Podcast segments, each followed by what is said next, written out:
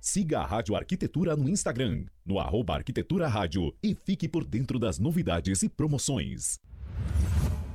O programa a seguir é uma produção e realização da Rádio Arquitetura. Todos os direitos reservados. Rádio Arquitetura. 24 horas com você. E agora, na Rádio Arquitetura, mais um campeão de audiência.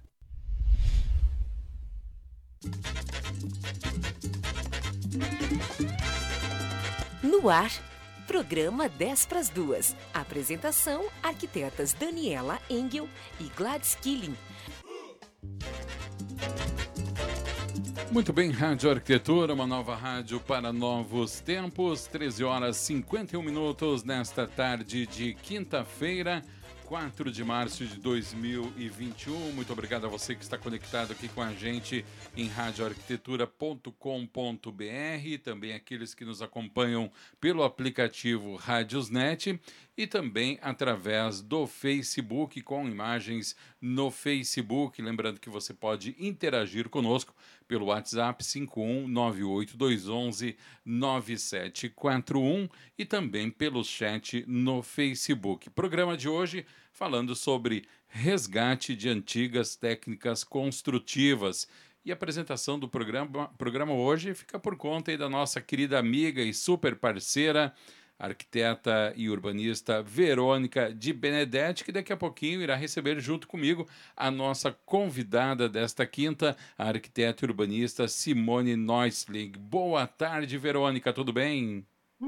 Boa tarde, Alexandre. Tudo bem contigo? Tudo ótimo. Seja bem-vinda. Prazer poder contar contigo aqui na condução do programa e e com certeza Obrigada. as nossas arquitetas aí estão muito, mas muito bem representadas e dentro de um tema que tu domina bastante também, né, Verônica? Então acho que temos tudo aqui para termos um grande programa.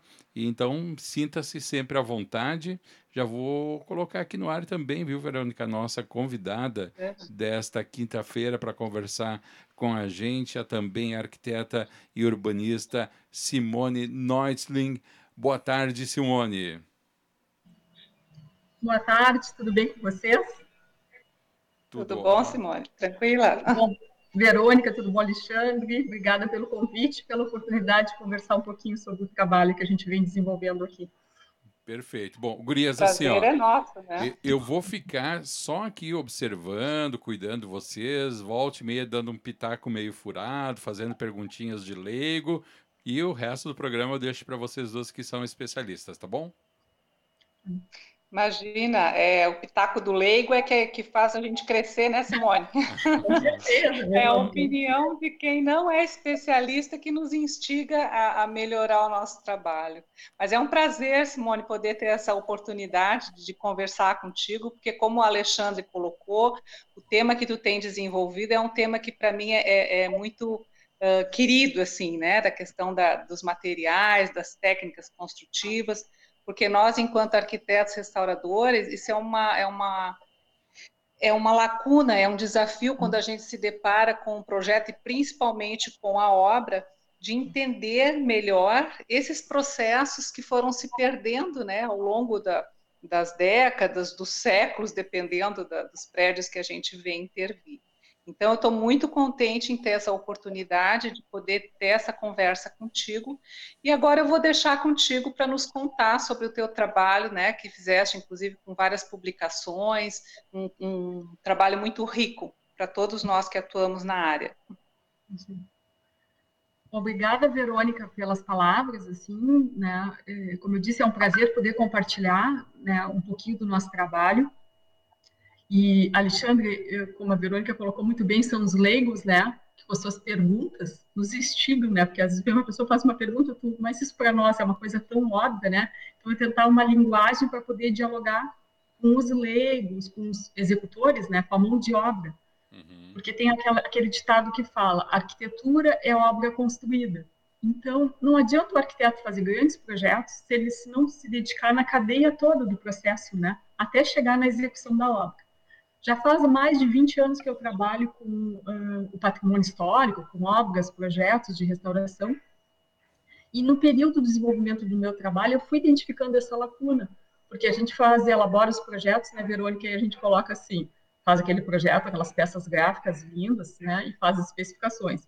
Depois a gente coloca no memorial, né, muito bonito, muito bem feito, uma peça, né, muito bem montada, diz restaurar escaiolas, restaurar faiança, restaurar cimento penteado, restaurar, restaurar. Mas como se restaura? Então aí eu comecei a me debruçar a trabalhos acadêmicos, sobre trabalhos acadêmicos, livros, manuais antigos. Mas o que que acontece?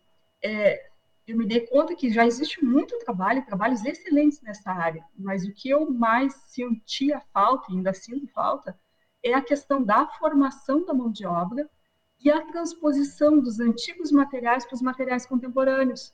Porque a cal que a gente usava, a gente, a cal que era usada antigamente não é a mesma cal que nós temos hoje. A qualidade da cal é outra. O pigmento, por exemplo, assim falo, que antes tu podia usar uma quantidade mínima assim de pigmento para colorir Hoje, se tu vai usar o mesmo pigmento, ele já está é muito mais uh, diluído, né? Tu precisa uma quantidade muito grande de material. Isso altera o traço.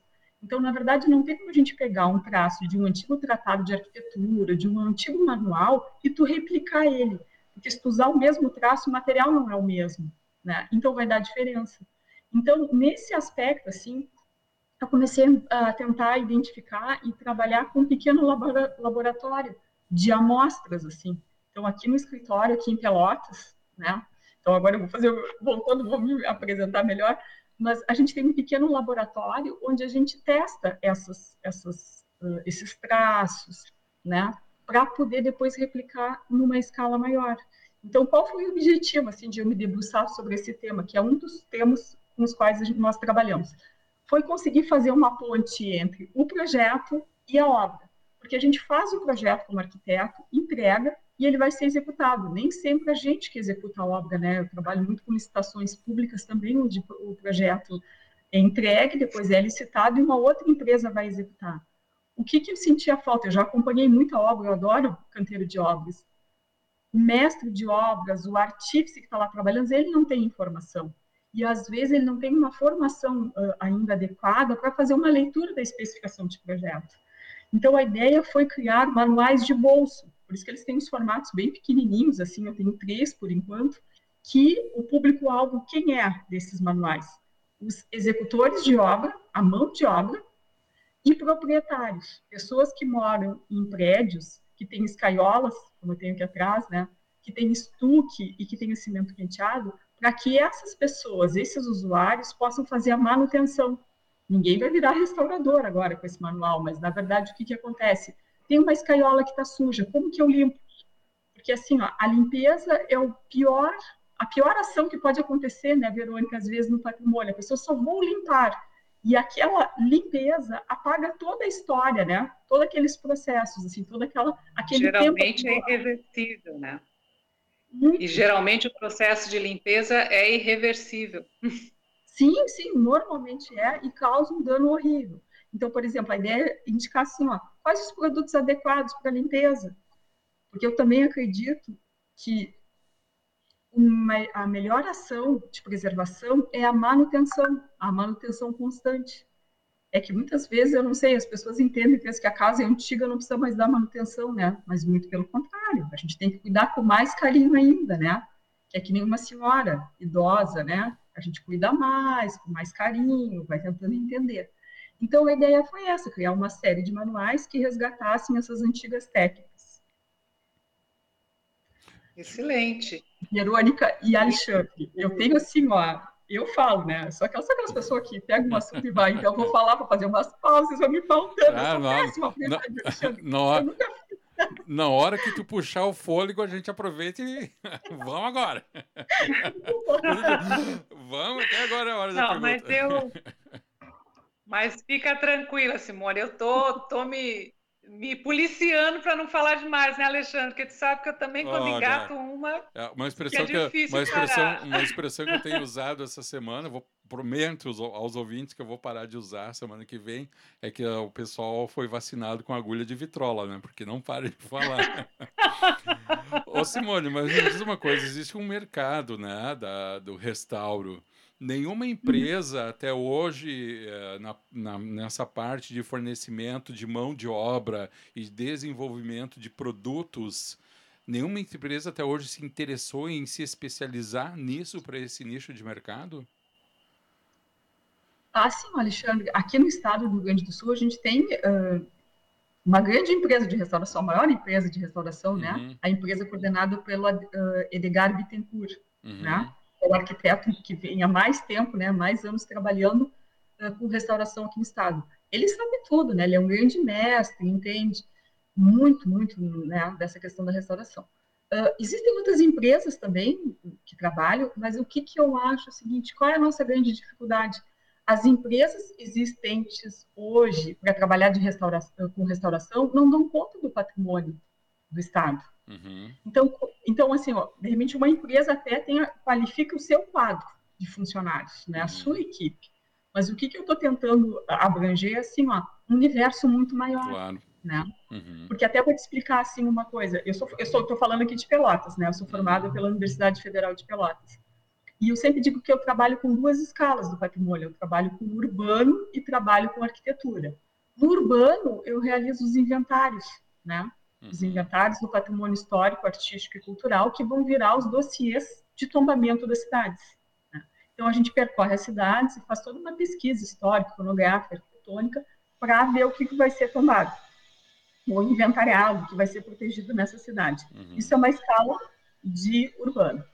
E a gente também elabora os projetos de restauração, né? que aí a gente identifica os prédios e depois a gente pode fazer os projetos de restauração e restaurar as antigas técnicas. Uhum. Quando eu faço eu trabalho no inventário de uma cidade, a gente pode conseguir uh, elencar, por exemplo, 500 prédios com valor né, para preservação, mil prédios, 1.500 prédios. Uhum. As grandes empresas, as empresas mais tradicionais de restauração, normalmente vão atender aquele patrimônio de maior destaque, né? Que normalmente Entendi. são os prédios públicos, as grandes instituições. Uhum. Mas eu estou tentando ver assim, ó, e quem faz a preservação da casa de porta e janela. Uhum. Quem faz a restauração das pequenas moradias, que né, também, dos proprietários que, particulares, que também, contam, que também contam a história, né, Simone? São fundamentais para compor essa história e a paisagem. Uhum. Verônica. Mas, o, não, complementando assim, né, acho que o Alexandre, quando fez a pergunta, não sei, Alexandre, tu me corrige se eu estiver errado, mas eu tive a impressão que tu perguntou também a respeito dos materiais. É, nesse né? sentido de ter alguma empresa que resgate a produção desses materiais como eles eram feitos Existe. antigamente. Existe? É que assim, ó, Existe. Alexandre, são basicamente assim os materiais que nós temos, né, Verônica? Uh, são dois grupos de materiais. Os materiais das obras antigas, né? Os materiais locais, né? Uhum. Areia, cal, basicamente, né? Areia, cal, tijolos, uhum. né? A parte toda de tijolos, telhas, a madeira. Isso é um grande esqueleto das construções. Depois a gente tinha o trabalho dos artífices que acabavam beneficiando esses materiais e transformando em materiais com um valor agregado maior. faziam escaiolas, faziam estuques, faziam cimento penteado, uhum. outros elementos. E a gente tem um grande número de elementos arquitetônicos que eram importados, né? Então, ah, o que, que acontece? Eles não eram produzidos aqui, eles uhum. vinham prontos. Aí já dificulta então, bastante. São duas coisas distintas, né? Eu acho que a gente um, tem que cuidar. É, mas, mas, Simone, tem assim, ó. Uh, eu já trabalhei com obras em Santa Catarina, tá? De restauro, em que nós tínhamos que fazer a tinta de uhum. cal com a, a, uhum. na época a Isabel Canan, que é uma grande uhum. pesquisadora do, do campo da cal, porque foi a restauração em, uh, do IFAM de Florianópolis, tá, das fachadas. Então ela deu toda uma receita, a gente botava uh, o, o vamos chamar de pó xadrez, tá? Vamos botar assim, o pigmento fica, tinha que ficar de molho durante tantos dias, decantar, agitar durante quanto tempo, que já era resultado de uma pesquisa que uhum. ela já tinha desenvolvido a nível acadêmico e partiu para o emprego nas obras, até porque ela era do IFAM. E, e, então, assim, a tinta, aí já tem pesquisas que dizem, e cal, eu trabalho, obviamente, a gente trabalha muito com cal, e cal em pasta, né? Quando eu li o teu material, eu fiquei na dúvida, que tu fala que é a cal queimada a cal virgem, mas se ela tu aplica ela em pasta ou não, acredito que seja em pasta. Agora, o uh, que, que eu faço? Para mim, Alexandre, talvez abordando essa tua questão, para mim é usar a cal numa edificação histórica, que nem agora eu estou lá nas missões, eu tenho que comprar um, uma cal virgem que tenha no máximo 15 dias de fabricação e que eu uhum. faça um processo de queima que ela tem que ter no mínimo 60, 90 dias de queima, ou seja, eles botam ela num tanque, colocam água, ela faz toda uma reação exotérmica e vira uma pasta, tá? Uhum. E aí eu uso. Só que há anos atrás, isso no, em 2007, 2008, eu conheci uma arquiteta até em função do trabalho este de Florianópolis. Ela é do Paraná, é Ana Luísa Furquim, que a família dela tem uma empresa de extração de cal, é uma jazira, enfim, nesse ah, campo, tá? Não sei se conhece a Ana Luísa, o trabalho dela. E ela fez um, a especialização dela, ela fez na, na Itália, e lá ela veio com, com o know-how das pessoas vend, vendiam a cal que, em pasta, que já tinha passado por todo esse processo que eu falei, em baldes. Então, você comprava um balde de cal já uh, queimada, extinta, enfim, isso tu recebia na obra. Então ela lançou, ela criou esse produto e lançou. Era a pasta cal, tá? Só que não teve entrada no mercado. Até porque uh, muitos profissionais, eh, esse, esse manual que você traz, apesar de ser um manual voltado para o leigo, entre aspas, né? Eh, tem muito profissional da área de restauro que ainda desconhece também essa questão. E o uhum. segundo ponto que eu queria abordar é que é muito importante o teu trabalho pelo seguinte: composição de preço numa planilha orçamentária.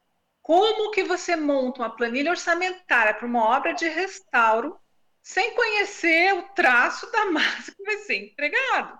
Então, o teu trabalho, assim, ó, amei, estou apaixonada pelo teu trabalho, nós ainda vamos conversar muito sobre isso. Imagina, Porque realmente ele vem preencher uma lacuna, uhum. né? Tu, tu, traz os traços, tu traz o, material, e, e sim, ele vem preencher uma lacuna, uma demanda muito grande no mercado. Verônica, eu Agora, acho que essas coloco... três. Pode falar. Pode falar. Não, acho que coloca muito bem essas questões. Vou responder em dois blocos, assim, ó. Uh, uma coisa que eu sempre falo assim, ó, e até essa minha, vou dizer assim, ó, essa minha motivação de estar aqui com vocês, né? Como que eu coloco isso dentro da minha, do meu dia? Uma ação de educação patrimonial, né? Não é porque eu estou fazendo, eu, nós estamos juntos, né? É uma troca. E eu, eu creio que as pessoas que estão ouvindo também.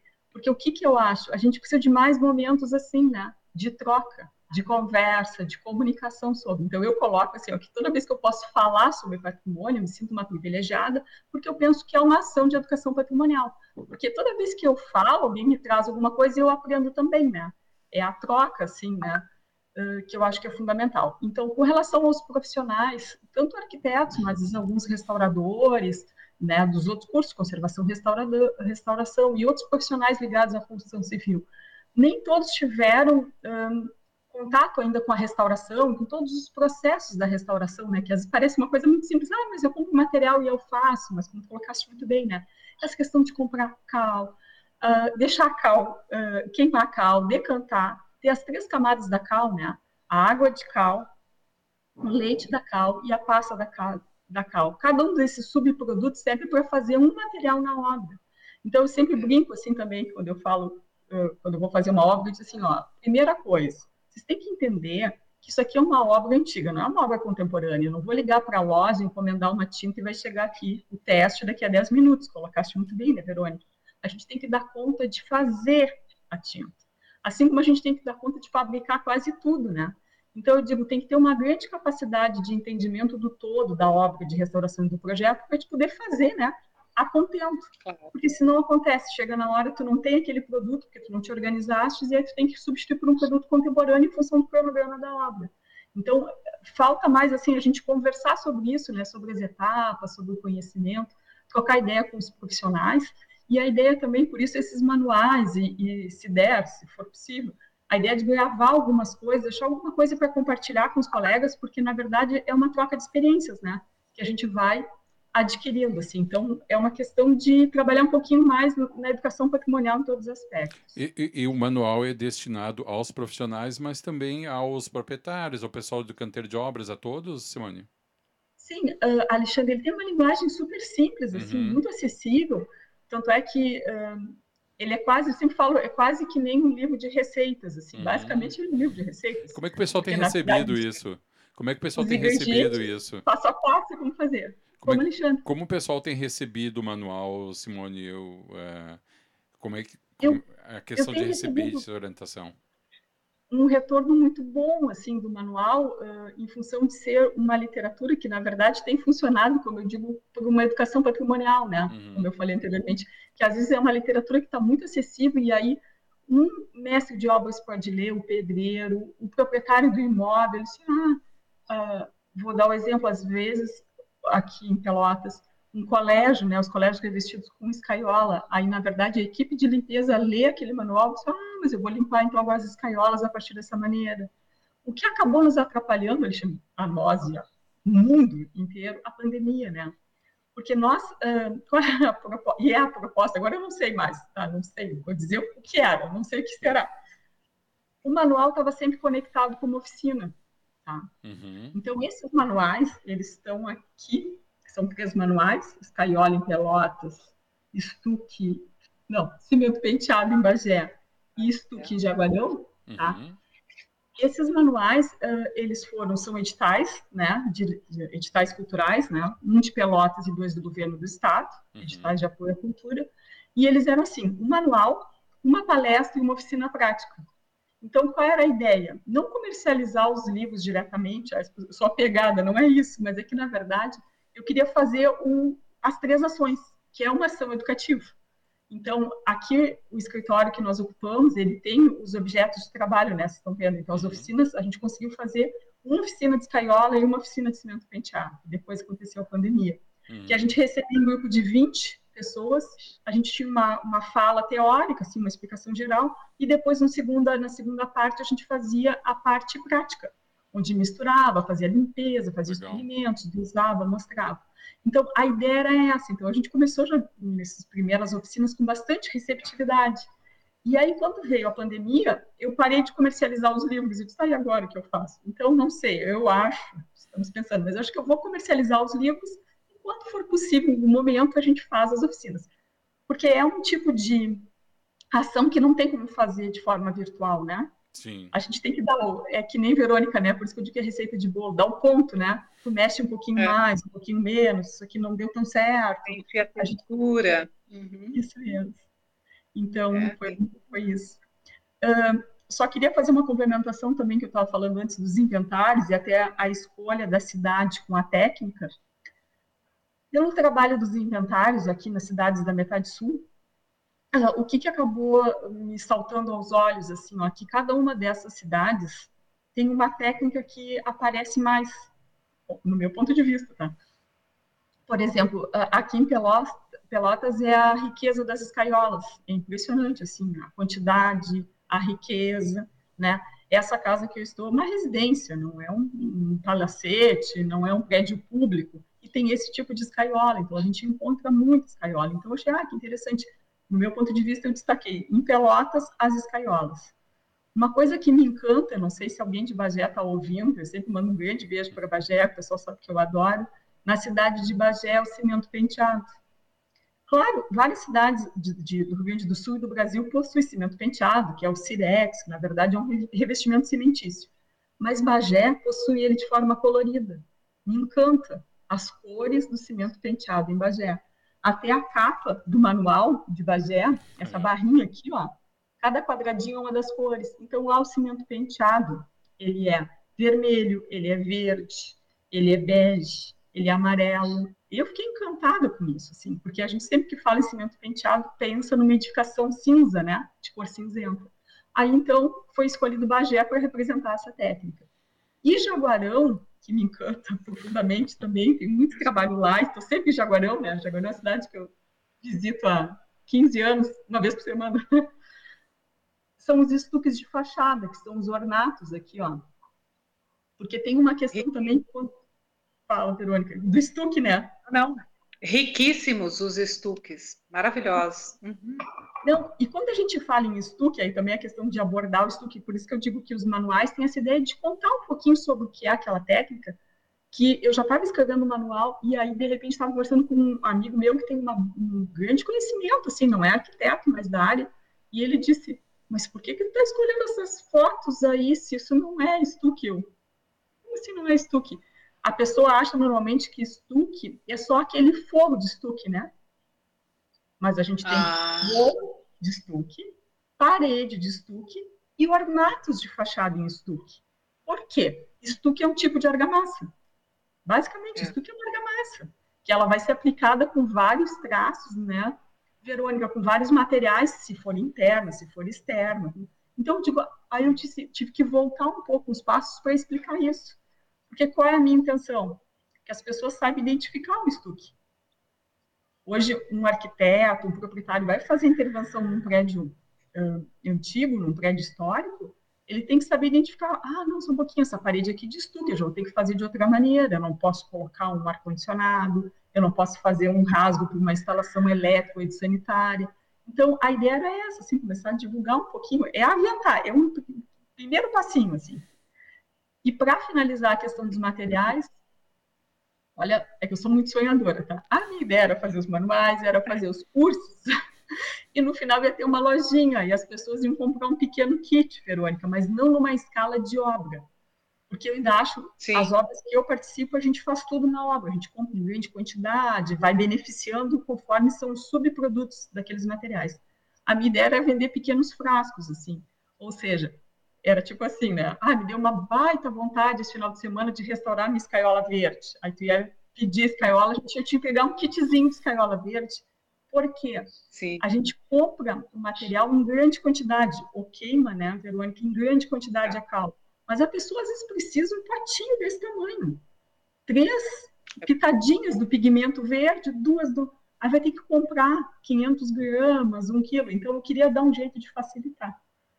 Mas não sei, estou parado pela pandemia. Está tudo parado, vamos seguir fazendo é, isso. Mas é uma, uma excelente ideia, porque se tu tá com foco, né, de, de pegar a residência, de pegar prédios não institucionais, realmente ele não vai comprar lá uma carga de cal para queimar de jeito nenhum.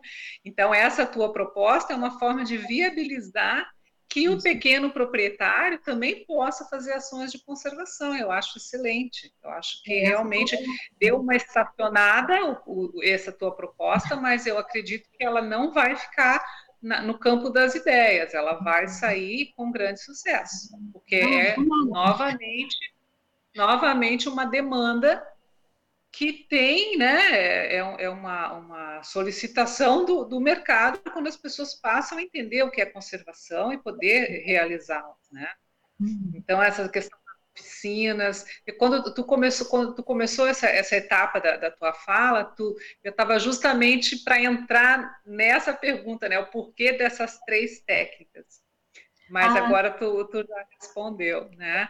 Eu lembro que a minha primeira obra de restauro, assim que eu me formei, foram nas fachadas do Mercado Público de São Paulo, que eu me formei lá. E era argamassa penteada. Só que não tinha pigmentação, era uma cor meio de areia. Não sei se você conhece uhum. o Mercado Público de São Paulo. É uma cor meio arenosa, mas a areia aquela, aquela coloração ela vinha da areia que era tirada do rio, que hoje em dia está canalizado, mas que passa atrás do mercado. E foi muito estressante restaurar aquelas fachadas. Eu estava ali só aprendendo, que na época eu estava realmente recém-formada, né? Mas o escritório de arquitetura que, que pegou a obra, assim, olha, e faz teste, e repete teste. Aí, olhando os teus manuais de estuque ali, eu lembro que na época tinha um artífice, que era o seu Sebastião, mas ele disse assim: quando falam Sebastião, acho que vai aparecer um negrão. Mas não, era um, um italianão, daquele com a pele bem clara. E ele me ensinou, foi com ele que eu aprendi a fazer aqueles carrinhos para poder fazer os, os estuques, os ornatos, aqueles nas fachadas na, no mercado público, né? Tu tem a ilustração, é bom mostrar para quem não conhece esses carrinhos de, da parte. Ah, eu não sei, não vou, vou, depois eu procuro ali os carrinhos, mas na verdade eu queria separar aqui, ó, essa foto, vou aproximar aqui um pouco para, opa, assim. Aí. Estão vendo? Sim, sim, dá para ver. Esse senhor mais velho, é o seu Alfeu, ele tem mais de 80 sim. anos e ele trabalhava com cimento penteado, né? Construtor aqui de Pelotas trabalhava com cimento penteado. Então a gente uh, conversou muito com ele, fizemos diversas entrevistas e ao lado é o Júlio, mestre de obra que trabalha comigo há 20 anos, assim, que tem 40 anos, e o seu Alfeu explicou para o Júlio como faz. Então aí ele foi um monitor para a gente, para a gente conseguir refazer. Então era isso. E aí bem interessante porque o Júlio é super dedicado e ele construiu várias ferramentas que nós não tínhamos, não achávamos no mercado. Porque o seu Alfeu dizia, ah, mas eu tinha tal coisa, eu fazia tal coisa. E aí o Júlio construiu aqui, ó, aqui, ó, a maleta de ferramentas. Aí. Ah, eu vi no manual. Isso. Isso aí. Né? Uhum. Com várias ferramentas, tudo. Então, esse é o resgate, porque, na verdade, o que, que a gente procurou fazer? A gente resgatar também antigos construtores, né? E aí, Verônica, foi fundamental, assim, porque um dia, quando eu estava, assim, fazendo a redação final, que eu me dei conta, assim, onde fiquei chocada. Eu tinha ideia de cimento penteado, olha só, para ver como. Não, escaiola tem muita coisa, escaiola tem cores diferentes, tem formas diferentes, tem muitos elementos, né? Mas cimento penteado é só aquela coisa cinza, assim, né? Um pouquinho de cor e vamos embora. Conforme a gente vai pesquisando, eu vou descobrindo, eu vou descobrindo, caio nessa questão aí dos, dos arquitetos lá de São Paulo, Cada cimento penteado é único. Por quê? Nem todo mundo tinha, porque a argamassa industrializada de cimento penteado, Cirex, vem num segundo momento. Num primeiro momento, e ela era cara, né, porque já era um material industrializado. No primeiro momento, e depois nas construções que não compraram argamassa industrializada, cada um adaptava com os materiais que tinha. Inclusive, esse seu Alfeu, ele construiu muitas casas de cimento penteado. A gente percorreu aqui a cidade e ele dizia, essa aqui, eu fiz com isso, com isso, com isso. Coisas, e aí, cada vez que me dava um calafrio, já disse, ah, nunca a gente vai conseguir identificar. Por isso eu coloco no manual. Não é receita pronta para aplicar em todos os casos. Cada caso é um caso. Tem que ter essa percepção, né? Esse olhar. E o mais incrível é uma fachada aqui perto, na região do Porto, aqui em Pelotas, que fica próximo a uma antiga cervejaria. Tá? É. E aí a gente foi olhar e aquilo brilhava, aquela fachada, de um jeito diferente. E aí, assim, a pergunta, tá, mas uh, qual é, o que, que, é mica? Mas que diferente essa mica? O que está dando brilho, né, para essa fachada? Ele, não, isso aí, olha só, quem está assistindo aí, como é que é o segurança, engenharia de segurança do trabalho. Técnico. É.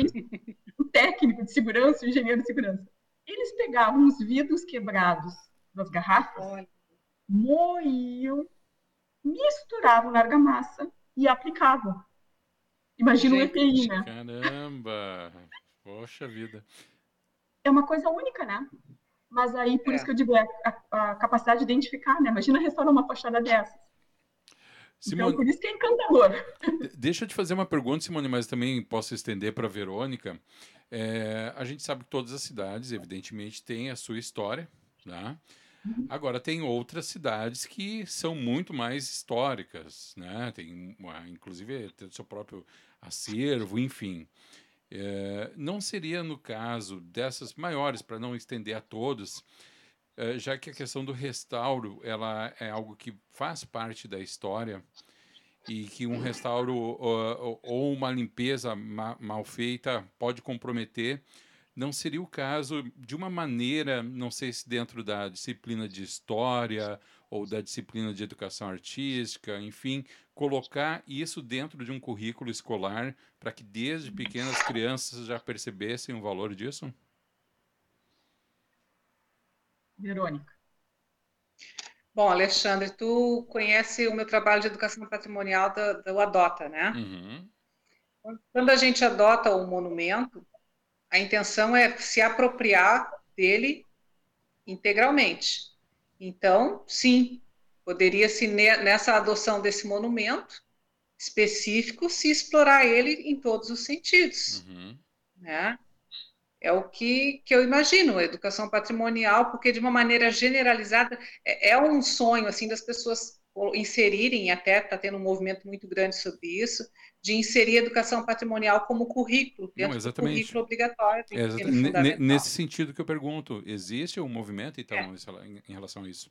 Existe, é. Hum. Simone, tu queres me complementar?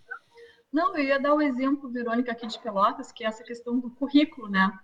Um, não sei se, acho que todo mundo conhece, assim, aqui a história de Pelotas, eu digo com relação ao patrimônio, preservação do patrimônio mais recente, em função da ação do programa Monumento, né, que teve várias obras, né, e gerou todo uma, um grupo, né, que continua até hoje trabalhando uh, em prol desses projetos. O que que acontece?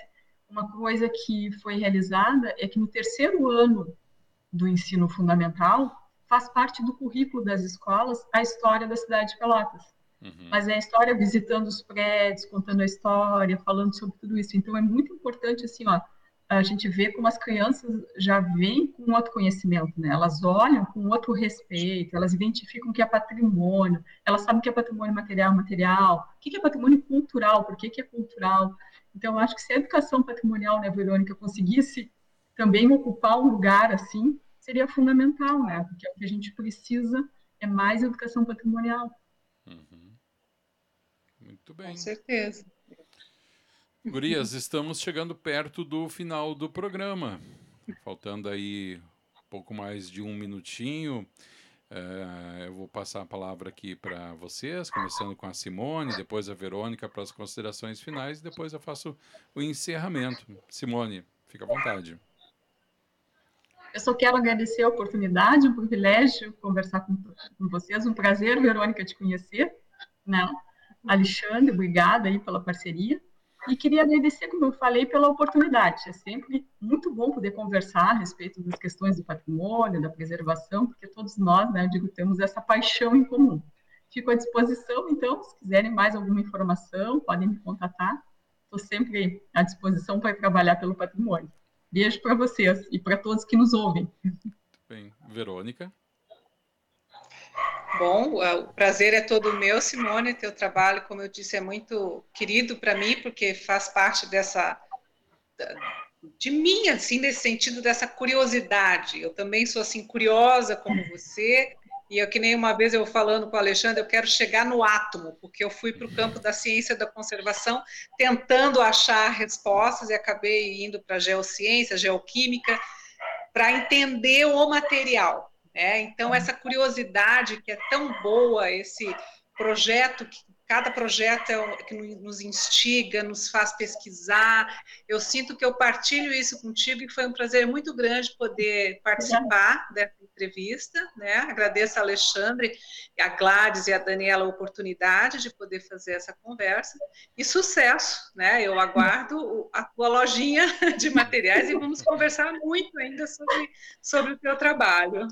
Ah, muito obrigada, Verônica. Aguardo você, as visitas, quando, quando possível. Muito bem, Gurias. Antes de encerrar, mandar um abraço para Andréa Schaefer, para o Jorge Luiz Roques, para a Patrícia Trunfo, que acabou de mandar aqui também uma mensagenzinha. Parabéns, Simone, muito hum, bom. Obrigada, Patrícia.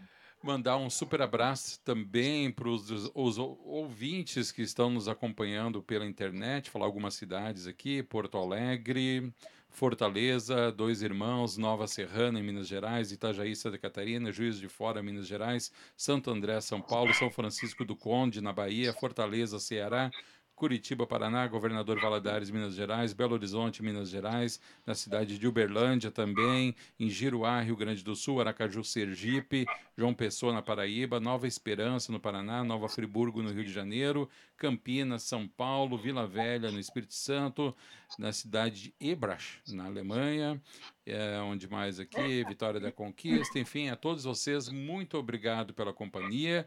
Quero agradecer a Verônica, que conduziu aí o programa na ausência da Dani, da Gladys, e o fez com tanta simpatia, com tanto conhecimento. Muito obrigado, Verônica, que a gente já tem aí é, tu como parte da família do programa, então muito obrigado aí por ter atendido o nosso apelo. Acho que o papo fluiu muito bem.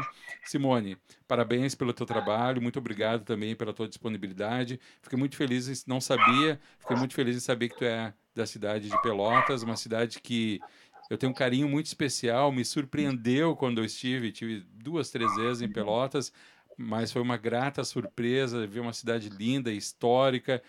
E eu sempre conto aqui, né, que quando eu fui acompanhado um outro, na época eu trabalhava com vendas, e, e o outro vendedor me disse assim: Cara, vamos fazer bem rápido as visitas da manhã para dar tempo de ir de tarde na praia. Eu falei assim, tá louco, né?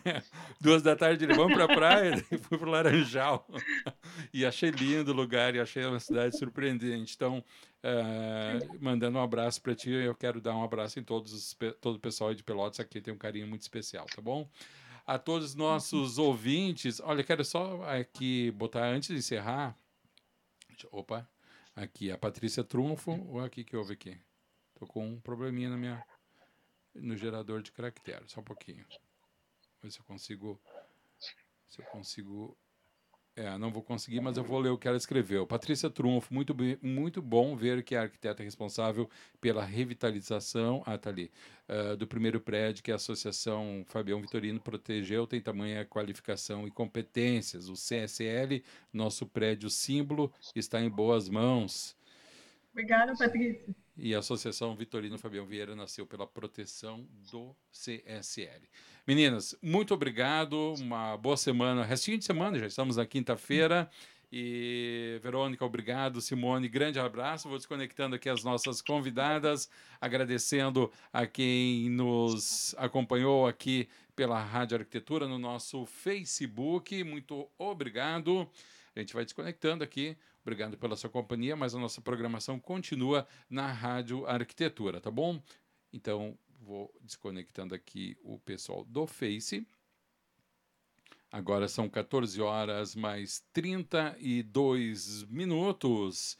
Vamos seguir aqui na Rádio Arquitetura, agora com intervalo? Intervalo. Na sequência, estamos de volta com mais música e informação.